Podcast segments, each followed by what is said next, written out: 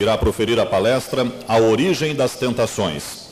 Haroldo Dutra é bacharel em Direito pela Universidade Federal de Minas Gerais, juiz de Direito do Tribunal de Justiça de Minas Gerais, cursou matérias isoladas do grego clássico e da literatura grega, posteriormente fez o hebraico com uma professora de origem judaica na União Israelita de Belo Horizonte, vinculado ao Grupo Espírita da Bênção, colabora na revista O Reformador, na apostila do EAD, ambas da Federação Espírita Brasileira, lançou a tradução do Novo Testamento pela Edicei e o livro Parábolas de Jesus, Texto e Contexto, pela FEP, também o livro Sete Minutos com Emmanuel e Celeiro de Redenção.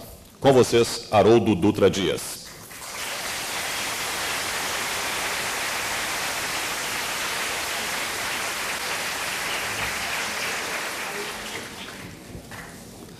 Caros amigos, boa tarde para todos. Eu me sinto muito feliz de poder fazer parte do aniversário da Federação Espírita do Rio Grande do Sul.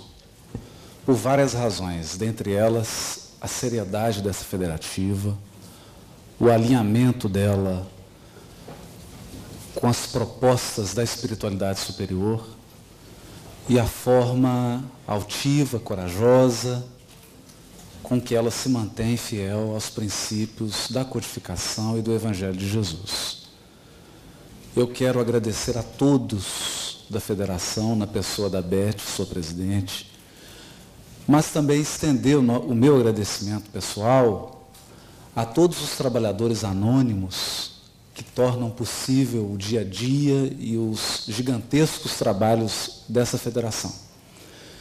Quero aproveitar também para agradecer o meu amigo Sérgio Lopes, que generosamente divide, me permite fazer parte né, desse, desse momento com ele, que para mim, honestamente, é um momento de muita alegria, porque é alguém com quem eu posso compartilhar e trocar impressões e aprender muito com a palestra de hoje. Quero fazer também um agradecimento especial ao Francisco Ferraz. Vou dizer por quê. Meu primeiro livro, Parábolas de Jesus, Texto e Contexto, foi inspiração do Francisco. E foi ele que corajosamente não só prefaciou o livro, como bancou, né? É, moralmente o livro, divulgou, me incentivou, cobrou, e tem uma história assim muito, muito engraçada desse livro, né? porque um dia ele me liga e fala assim, Haroldo, você tem que escrever o livro, porque já vendeu 8 mil exemplares. né? É uma brincadeira, porque eu estava assim um pouco atrasado com a escrita e a federação já tinha se empenhado e eu me lembro assim com muita saudade, né, Francisco, desses momentos que ficam guardados nos nossos corações. Jesus ampare seu coração, toda a sua família. Muito obrigado, viu? Por tudo. Nós, quando abordamos o tema tentação, eu acho que o Sérgio optou por um caminho de, de muito esclarecimento para todos nós, nós sempre imaginamos aquelas ideias atávicas de um, de um pequeno demôniozinho do lado esquerdo e um anjinho do lado direito, cada qual fazendo as suas sugestões. E essa imagem, essa pintura não sai da mente das pessoas. De modo que a palavra tentação é sempre associada a um ambiente religioso e a ideias religiosas que já ficaram no passado. Né? Quem dera se a tentação fosse assim algo tão simples. Se ela se resumisse a duas personalidades, uma totalmente voltada para o bem e outra totalmente voltada para o mal, que estivessem a nos influenciar como se fosse uma campanha política tentando obter o nosso voto e a nossa adesão. Não é tão simples assim. Eu gosto da maneira muito carinhosa e divertida com que Chico Xavier se refere à tentação. Ele diz que a tentação é você estar correndo de um cachorro muito grande, com uma vontade imensa de ser alcançado.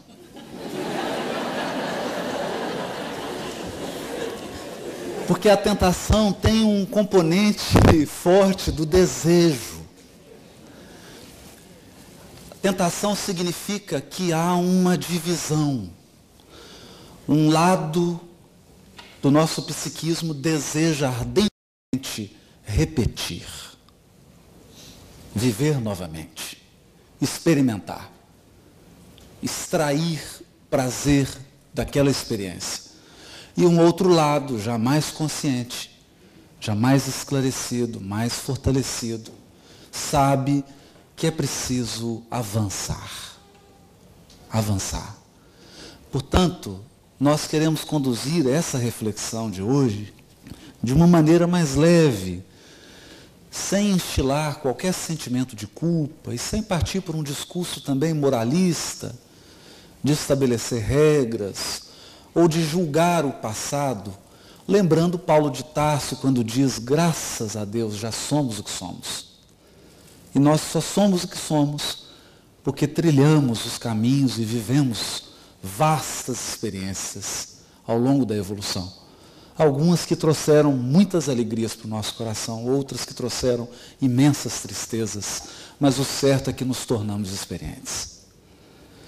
Porque a angelitude, a pureza da alma, não é conquistada por espíritos de cristal ou de açúcar. O anjo é feito de adamantium ele é forjado na luta, na renúncia, no sacrifício, no trabalho, na disciplina. Conhece a desilusão e a amargura de perto. As entidades angélicas têm uma profunda compaixão pelo nosso piso de experiência evolutiva, porque sabem exatamente o que é estar na posição em que estamos sabem exatamente o que é a condição e a vulnerabilidade de um encarnado. E é sobre esse ponto agora que a gente gostaria de navegar. A vulnerabilidade do encarnado. Há uma passagem do Evangelho em que Jesus se refere. Na verdade, o espírito está pronto, mas a carne é fraca. E Emmanuel, na sua lucidez, define: o Espírito como representando a nossa fonte, o nosso núcleo divino. Aqueles potenciais que lembram esse maravilhoso vídeo de divulgação do Congresso da FERGS, agora em outubro, em Gramado. Uma planta, uma semente que vai desabrochando, porque nós temos o DNA de Deus em nós. Nós somos imagem e semelhança do Criador. Fomos destinados à pureza e à perfeição relativa da criatura.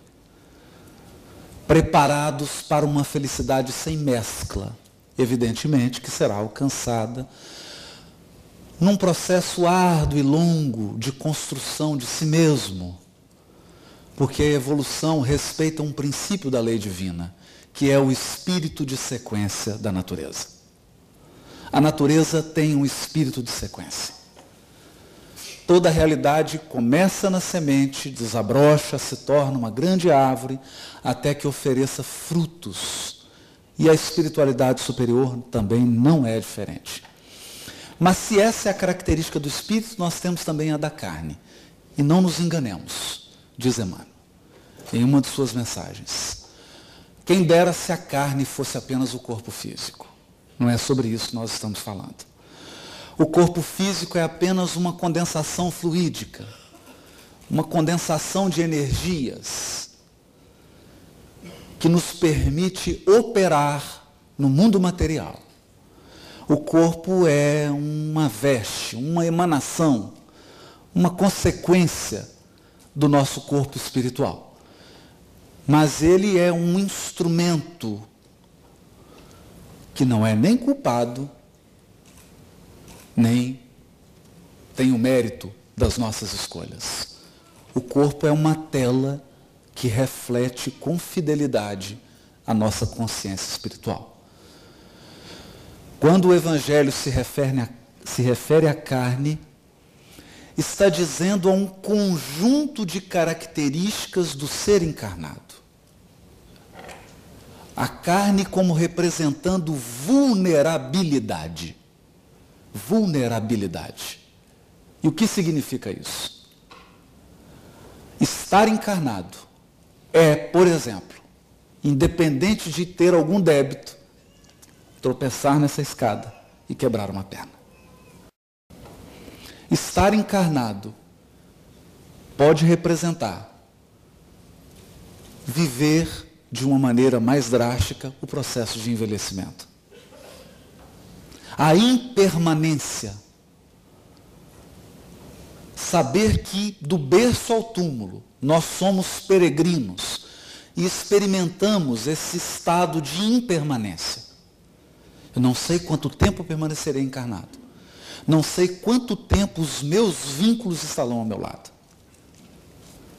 Pessoas que nos sustentam, que nos nutrem magneticamente, espiritualmente, podem ser convidadas essa noite a regressarem ao mundo espiritual. Mas há outros elementos que devem ser considerados. Ao estarmos encarnados, não estamos de posse de toda a nossa memória. Isso faz muita diferença. No sentido positivo e no sentido negativo.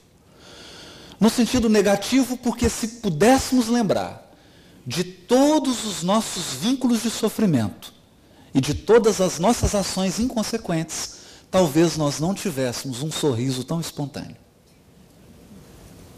E como o Criador preza a espontaneidade, como o Criador vela pelo nosso sorriso, pela nossa alegria, ele nos permite a bênção do esquecimento. Poder olhar para alguém sem recordar-se dos equívocos já cometidos na relação. Poder recomeçar, de novo, reconstruir, refazer, reconstituir, recompor o destino, sem julgamentos, sem condenações, sob as bênçãos do esquecimento.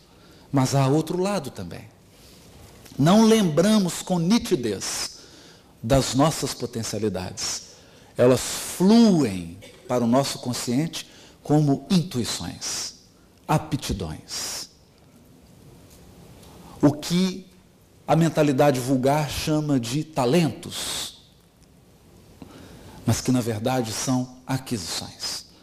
Se nós pudéssemos lembrar com nitidez de todos os idiomas que nós já falamos, o que seriam das escolas de idiomas? Imagine. Então estamos como que num processo de memória reduzida. Apagados. Outra questão muito importante. Ao encarnarmos, não temos uma sustentação magnética mais direta daqueles espíritos do nosso círculo familiar que já se encontram em estágios mais avançados. Isso nos conduz a duas situações. Primeiro, uma situação de saudade, de vontade de ser nutrido novamente, de poder estar ao lado desses corações que nos amam profundamente, mas que avançaram ao passo que nós preferimos estacionar. Eles nos nutrem,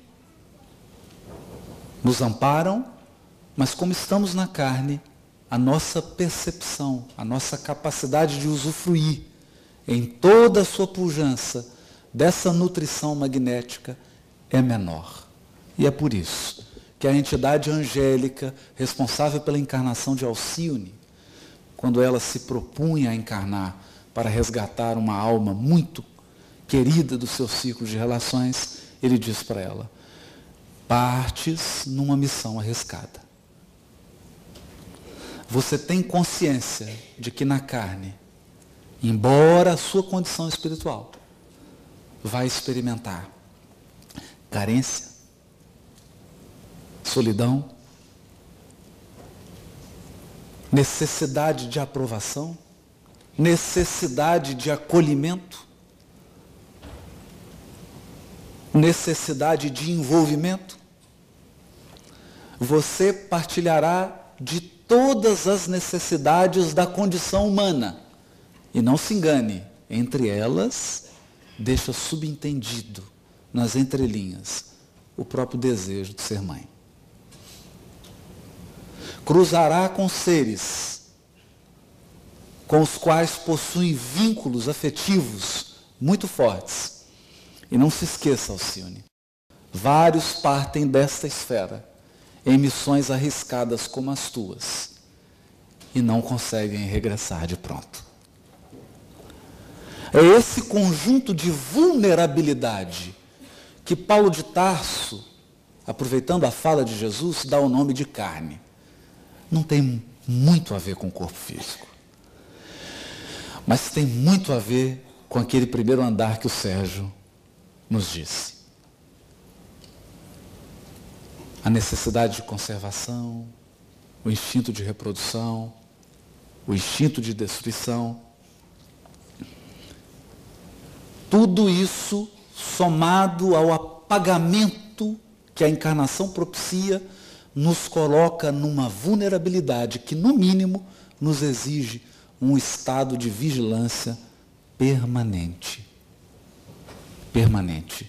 E é aí que entram os processos de tentação. Os mecanismos da tentação.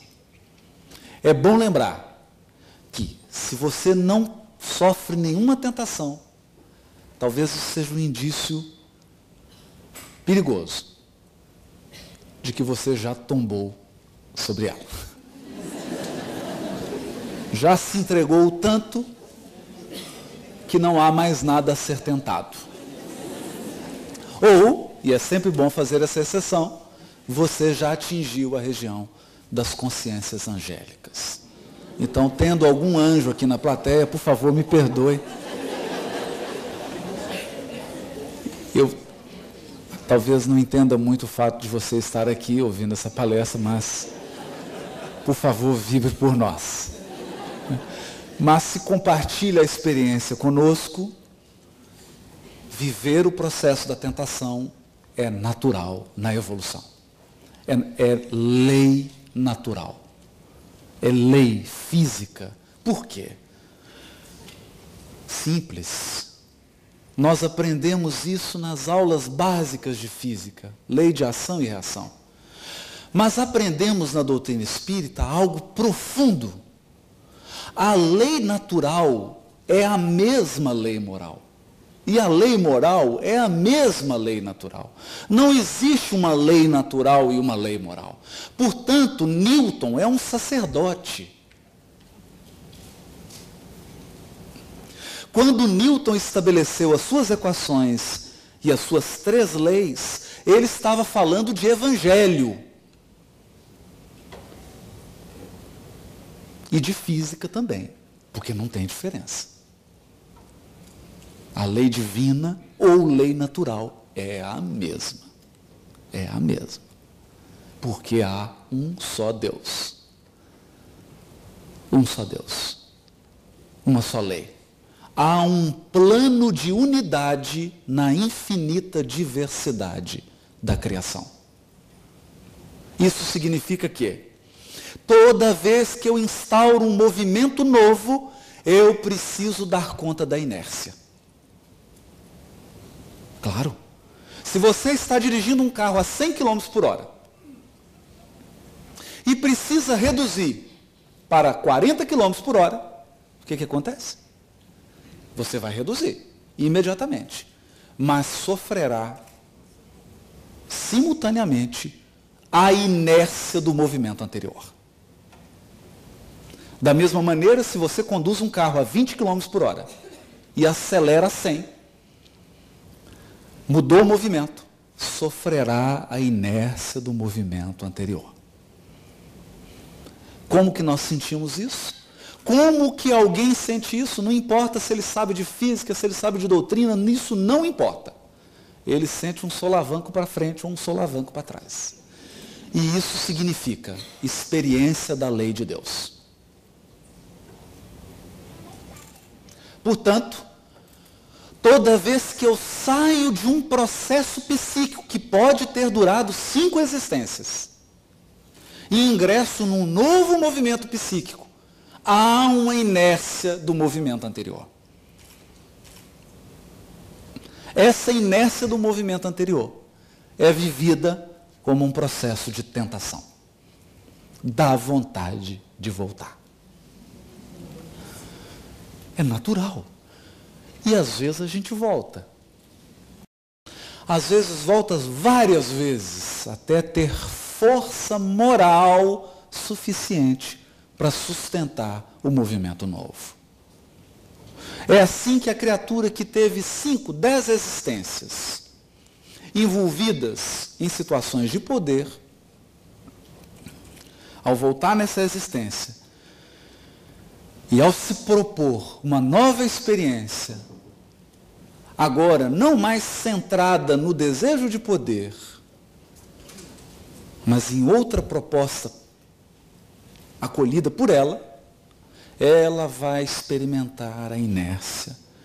E quando se percebe, enxerga-se repetindo velhos padrões de conduta, velhos padrões de crença, comportamentos inconscientes. Essa é a tentação. É natural. Não imaginemos que há um Criador julgando, que há um Criador recriminando. Porque nós somos integralmente amados e respeitados por Deus. Integralmente amados e respeitados. Quer você avance, quer você regresse. Quer você avance, quer você estacione. O amor de Deus permanece inalterável. Porque isso integra a nossa experiência individual. E a experiência evolutiva, ela é pessoal, individual e intransferível. Não há empréstimo de aquisições espirituais. Há intercessões. Intercessões. Mas as intercessões integram o regime do amor de Deus. Que sempre nos socorre, sempre nos reergue. Quem se propõe a uma evolução consciente está sempre em tentação. Está sempre lidando com comportamentos, com hábitos, cujas raízes se estendem ao profundo do nosso psiquismo, cujas raízes têm origem em experiências remotas do nosso espírito. É a nossa história, é a nossa genealogia. Assim, quando o Evangelho fala das multidões que seguiam Jesus, nós podemos imaginar, num plano social, várias criaturas seguindo Jesus. Mas se transferirmos essa observação para o plano interno, veremos em nós uma multidão.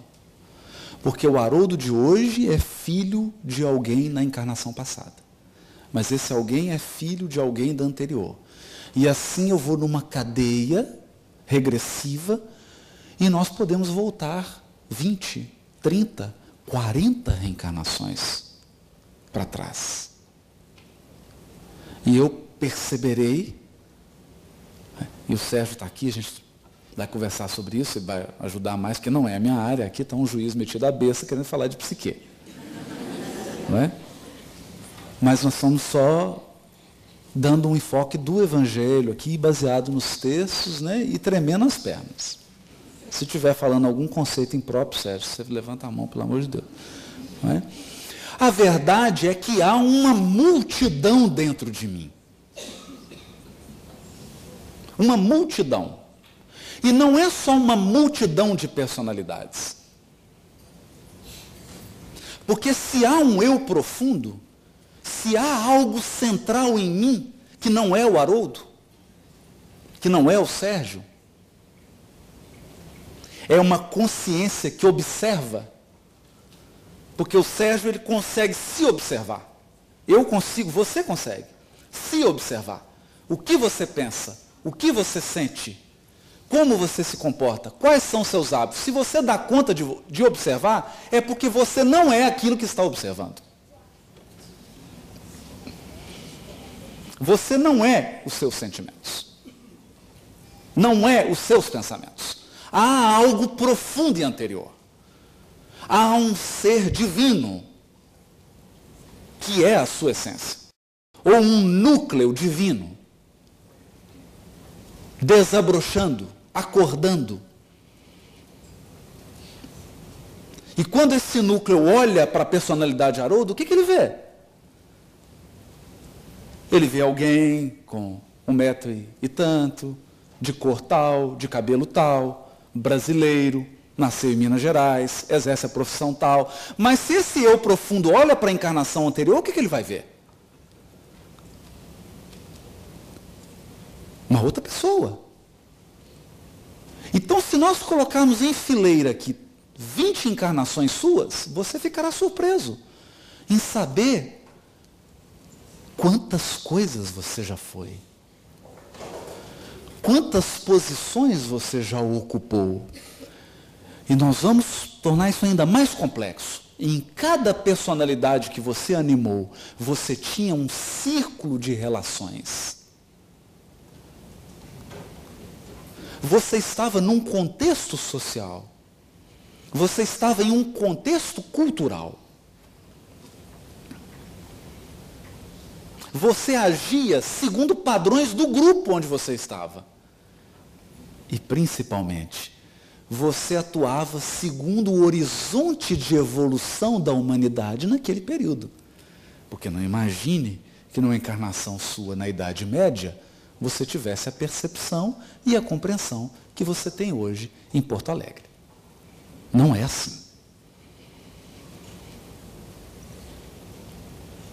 O certo é que quando soma isso tudo, mistura, é um desafio. É um desafio. É um desafio por quê? No livro Caminho, Verdade e Vida, capítulo 129, Emmanuel encerra uma mensagem, Origem das Tentações, dizendo assim, sutil, sutil, recorda-te de que cada dia tem situações magnéticas específicas. Hã? Como assim? Cada dia tem situações magnéticas específicas? Considera a essência de tudo o que te atraiu no curso das horas. Tudo o que te atraiu no curso das horas. E eliminarás os males próprios, atendendo ao bem que Jesus deseja. Como assim? Todo dia vivemos circunstâncias que funcionam como imãs, possuem uma força atrativa. Mas adivinhe, coloque uma cesta de diamante na frente de um cavalo. Experimenta tentar o cavalo com isso. Não vai conseguir. Porque uma cesta de diamante não é uma situação magnética que atrai o cavalo. É? Chega em Brasília com uma cestinha de diamante. Você vai. É? Bom, vamos mudar de assunto. Agora enche essa cesta de milho e coloca na frente do cavalo. Então isso significa que há um processo que é vibratório. Vibratório. E é aí que Emmanuel diz assim, comentando a carta de Tiago, capítulo 1, versículo 14, onde Tiago diz, o apóstolo, Antes, cada qual é provado ou tentado pela própria concupiscência, que o arrasta e seduz. O Emmanuel diz assim: examinemos particularmente ambos os substantivos, tentação e concupiscência. tentação e concupiscência. O primeiro exterioriza o segundo. Algo aconteceu dentro de mim, é a concupiscência, e depois aconteceu fora. Porque nós ocidentais vivemos uma ilusão de que o mundo exterior determina o mundo íntimo. Mas não é assim. É o mundo íntimo que determina o mundo exterior. Não é vida e pensamento, é pensamento e vida. Tal qual sentimos, tal qual pensamos, essa será nossa vida. Então a tentação é a exteriorização da concupiscência. E o que é então a concupiscência? Diz Emmanuel. O fundo viciado e perverso da natureza humana primitivista. Fundo, viciado e perverso. Aqui nós temos dois componentes: vício e perversidade. Vício é algo que passou da medida. Nós dificilmente encontramos animais viciados. O instinto é preciso. O instinto sexual nos animais, ele é cíclico, temporário, preciso e ele é atendido com beleza e com precisão. Ninguém encontra um leão ou um cachorro num consultório psiquiátrico porque está viciado em sexo. Só para a gente. Não há isso. Por quê? Porque ele a experiência sem que a experiência o domine. Já no ser humano, que entrou na sensação, há um componente muito especial. E ele se chama desejo. Desejo. E o desejo tem uma característica muito especial. Ele é insaciável. Insaciável.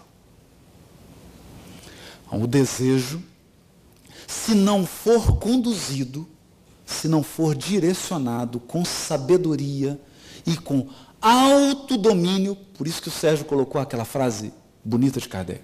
O que, que é obsessão? É o domínio que um espírito exerce sobre outro. Domínio. Mas ele só exerce esse domínio porque a criatura não tem autodomínio. Autodomínio. Ninguém vive sem desejo, porque o desejo é a mola propulsora da evolução. Ele é o motor do barco. É ele que impulsiona o nosso psiquismo. E é ele que dá euforia, alegria de viver. É isso? É, você corrige aí. E propulsiona. A questão é, não basta o motor do barco, precisa do leme. Imagina um barco com um motor possante sem leme. Conduz para um penhasco. A questão é, ao longo da nossa experiência reencarnatória no orbe, nós fomos escravos do desejo. Mas não foi uma, duas, três, quatro encarnações, não. Nós estamos falando de 50, 100. Tem gente aqui que está desde capela, ou seja, há 40 mil anos veio parar aqui, 25, 40 mil, e está aqui. E eu não sabia contabilizar quanto tempo ele ficou lá. Então, essa submissão ao desejo gera um fundo psíquico viciado, gera uma frouxidão da vontade. Uma incapacidade de autodomínio e pior, uma inconsciência. Porque, como diz um pai da igreja, só pode ser salvo aquilo que é reconhecido. Se eu não reconheço a sombra, se eu não reconheço a minha fragilidade, não posso regenerar. Porque ninguém regenera o que não reconhece.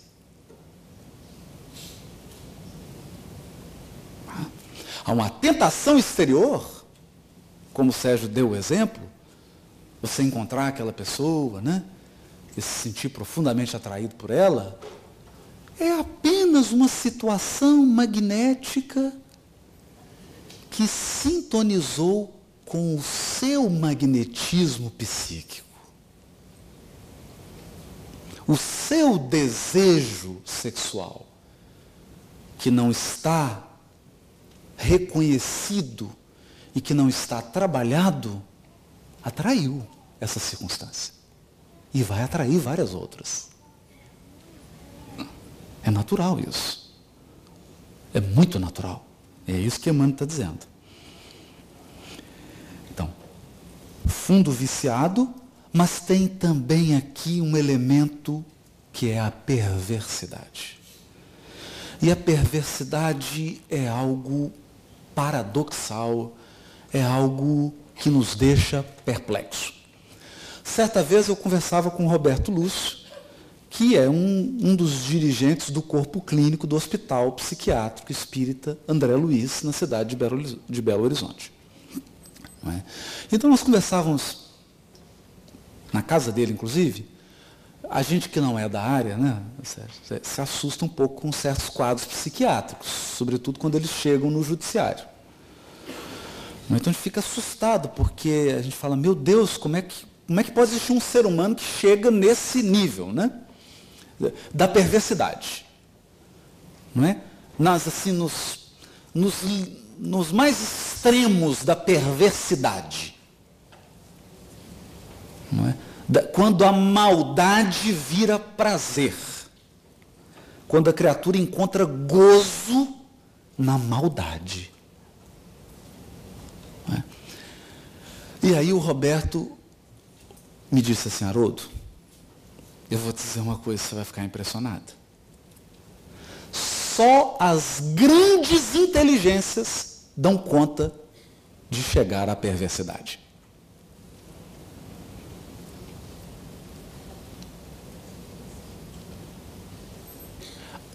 Uma criatura simples, que está no estágio mais mediano da evolução, que não tem um desenvolvimento da inteligência tão profundo, não chega a esses patamares de perversidade, não dá conta. Para chegar num patamar de perversidade, você tem que fazer um completo descolamento de razão e sentimento.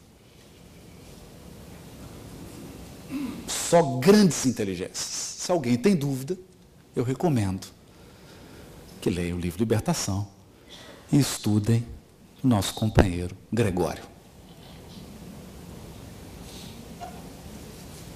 É. Por isso, achei muito interessante o que o Sérgio disse quanto ao perigo, o perigo da intelectualidade distorcida, da inteligência sem compromisso com o bem comum, com a inteligência descompromissada com o amor. Porque você não se torna feliz pelo que você sabe. Você se torna feliz ao amar e ser amado. Nós só nos tornamos felizes quando reconhecemos o amor de Deus. Quando reconhecemos que somos infinitamente e integralmente amados por Deus. E quando, em retribuição, em dádiva a esse abundante e infinito amor, eu amo. Porque a gente precisa aprender a nutrir-se do amor que dá. que é a experiência dos altiplanos do sentimento, como colocado por Lázaro. No ápice do sentimento está o amor. Porque é quando você se nutre do que você dá, não mais do que você recebe.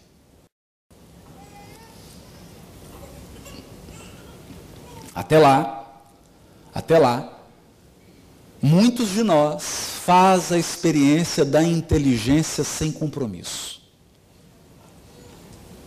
Da inteligência que raciocina, cria sistemas, cria teorias, discute, estabelece hipóteses e teorias, mas está minimamente preocupado com o bem comum. Está minimamente preocupado com a paz, com a harmonia, com a integridade de todos. Então aqui há um outro componente que é esse da perversidade. Fundo viciado e perversidade são forças magnéticas ou fulcros, são brasas dentro de nós que irradiam um poder atrativo gigantesco que atrai pessoas, circunstâncias, acontecimentos, situações. E talvez alguém vá pensar, mas por que Deus permite isso? Porque nós estamos tão desconectados da experiência interior que para enxergar dentro a gente tem que ver fora antes.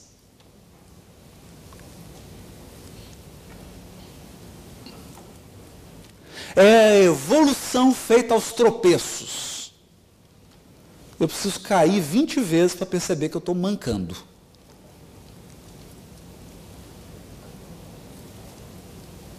Depois de tanto cair, você fala, oh, meu Deus, estou caindo. Aí olha, nossa, estou mancando. Deixa eu corrigir meus passos. Deixa eu atuar por dentro. E essa é a proposta. Essa é a proposta.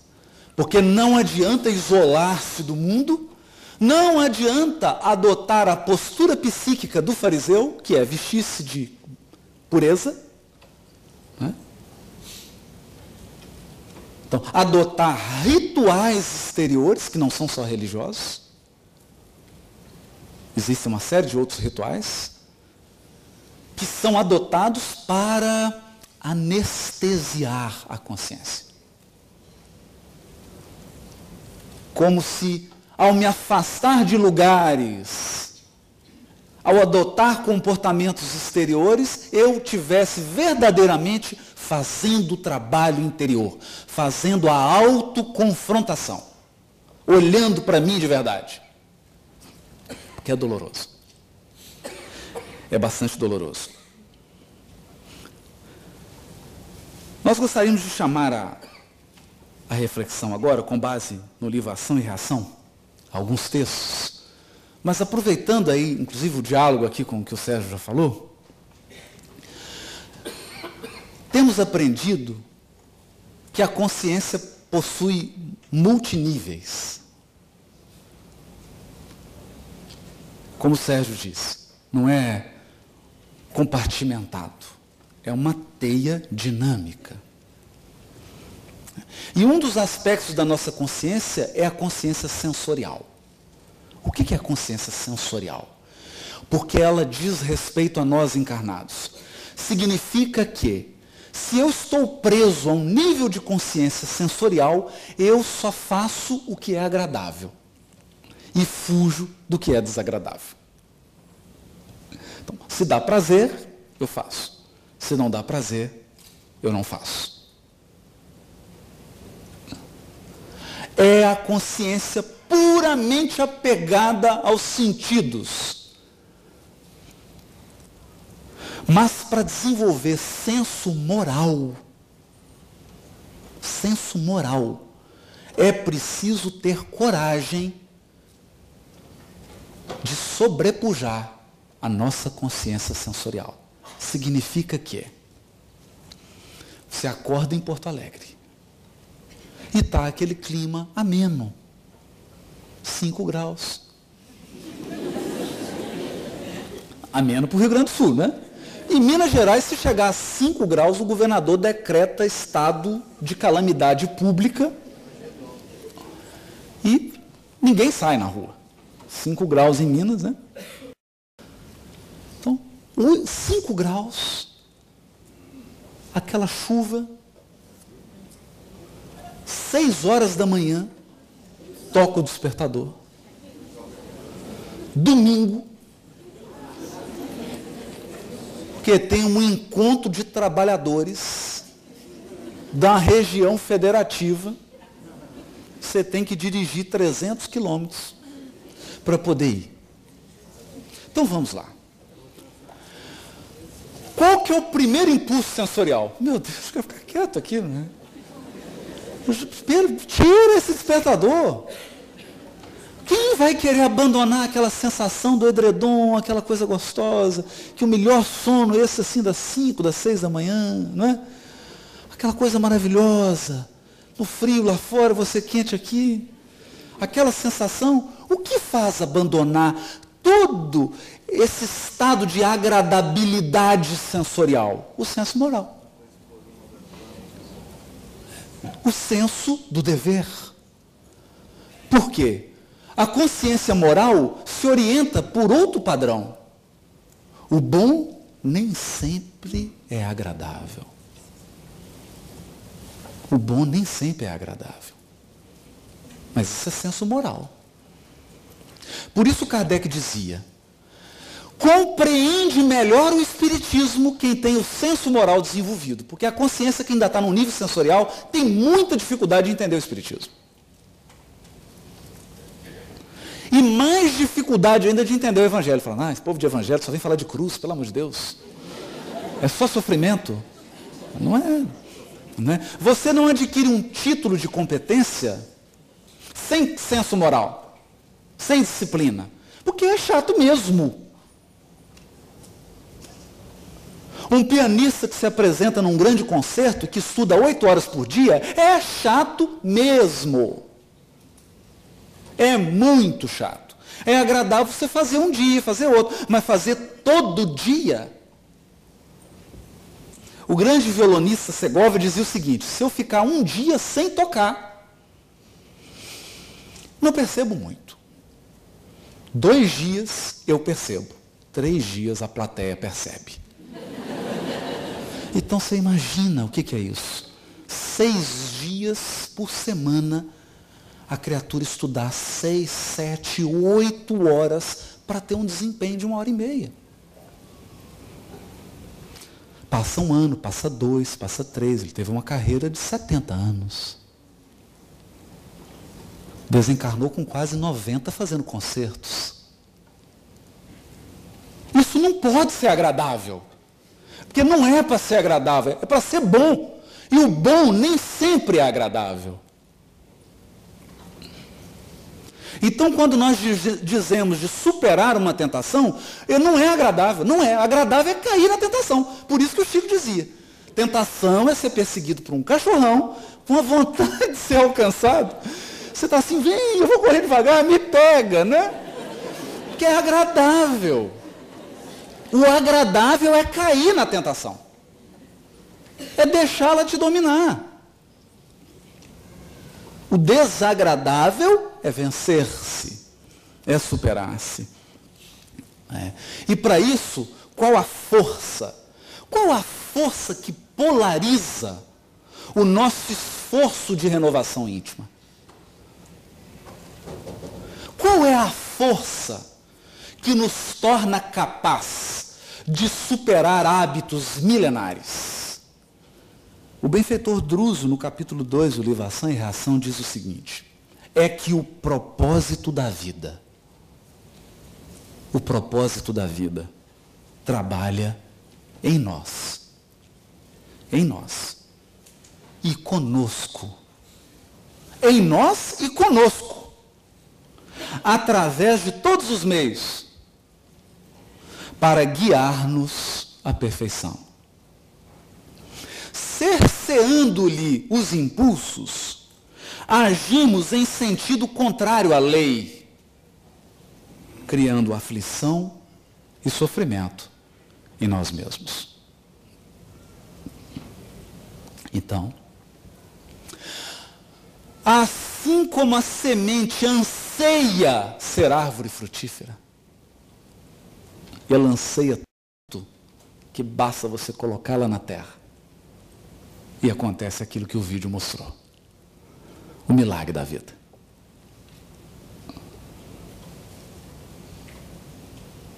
Tudo que é vivo anseia por expressar os seus máximos potenciais. Então, cada um de nós aqui sabe, lá no fundo, lá no fundo, mas é lá no fundo mesmo, que é um ser angelical. E esse, essa certeza, essa memória, essa lembrança, gera um impulso.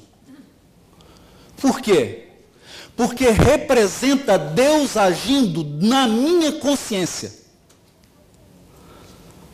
O lugar onde Deus mora é dentro de mim. Ele é essa força que trabalha em nós e conosco. Em nós e conosco, guiando-nos por todos os meios à perfeição.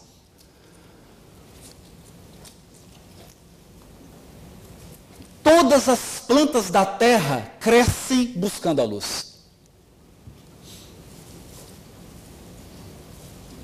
Você pode colocar num vasinho, feijãozinho, e ela vai subir, subir procurando a luz. A vida é essa procura. E nós, seres humanos, não nos sentimos plenamente felizes e realizados se não realizarmos os nossos máximos potenciais. É da nossa natureza. É da nossa natureza. Dentre esses potenciais divinos estão o potencial de amar, o potencial de renunciar, o potencial de aprender, o potencial de cooperar com Deus. Porque nós somos filhos dele. E o filho anseia anseia comungar com o Pai. Há uma fome de amor em todos nós, que é insaciável e insubstituível por qualquer criatura. Você pode estar com a sua alma gêmea e sentir um vazio anterior, interior, um vazio interior. Porque esse vazio só pode ser preenchido por Deus. É a nossa sede de comunhão com o Pai. É um propósito que nos. Nós podemos cercear esse impulso? Podemos. Podemos. Podemos tamponá-lo? Podemos. E isso faz o quê? Isso gera aflição e sofrimento em nós mesmos. Porque não é questão de cumprir uma pauta moralista de conduta. Não é questão de atender padrões e requisitos. É uma questão de ser você. É impossível ser feliz sem realizar os máximos potenciais que estão dentro de nós. Não tem jeito. Nós ansiamos por expressar essas potências divinas. E é por isso que Kardec, na questão 621, Pergunta assim: onde está escrita a lei, a lei de Deus? Na consciência. Ele falou, se está escrito na consciência, por que, que Deus permite que ela seja escrita? Os homens se esqueceram e a menosprezaram.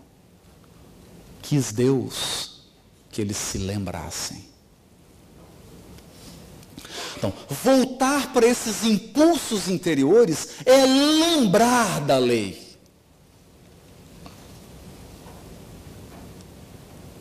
Caminhar rumo à angelitude é lembrar, é acordar é despertar a consciência. Despertar. Porque já está dormindo aí dentro de nós.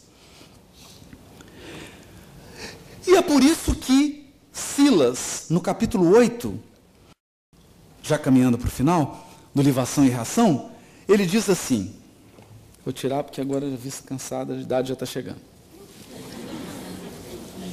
Todos possuímos, além dos desejos imediatistas comuns, que é a esfera, necessidade de ir ao banheiro, necessidade de comer, não é? aquelas necessidades comuns que geram desejos, não é mesmo? Daqui a pouco nós vamos desejar comer alguma coisa à noite?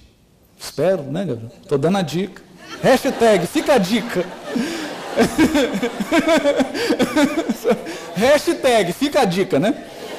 Então, além desses desejos imediatistas comuns, em qualquer fase da vida, todos nós possuímos um desejo central. Ou tema básico dos interesses mais íntimos. Olha que interessante. É a tônica que define a nossa irradiação. Por isso, além dos pensamentos vulgares que nos aprisionam à experiência rotineira, emitimos com mais frequência, frequência os pensamentos que nascem do desejo central que nos caracteriza. Que pensamentos esses que passam a constituir o reflexo dominante de nossa personalidade. Desse modo, é fácil conhecer a natureza de qualquer pessoa em qualquer plano, através das ocupações e posições em que prefira viver. É. Autoconhecimento. Isso significa que se nós nos propomos sair vitoriosos dos processos de tentação, é importante cada qual identificar qual que é o tema básico do seu psiquismo. Para uns é a sexualidade, a troca afetiva. Para outros são as relações humanas que envolvem hierarquia, portanto, o poder. Mas são sempre relações. Sempre relações tudo tem a ver com o nosso interagir com o outro. Pode ser a nossa relação com os bens, com os recursos, a, a ânsia de acumular, a ânsia de guardar. Cada um tem um tema básico. A partir desse tema básico se estrutura uma teia complexa e intricada de desejos que gravitam em torno desse desejo central. Isso tudo forma uma vibração. Isso tem cor, tem frequência, tem cheiro, tem um raio, tem uma energia. Isso atrai. Isso define quem nós somos. Define quem nós somos. Portanto, quando falamos em evangelho, em reforma interior, estamos falando do maior projeto humano. O maior desafio posto ao homem sobre a terra, que é a autoconfrontação. Conhecer-se, identificar-se, para poder com o auxílio das forças divinas que atuam em nós e conosco, estabelecer um novo movimento, um novo rumo, uma nova alvorada. Muito obrigado pela atenção de todos. Voltando.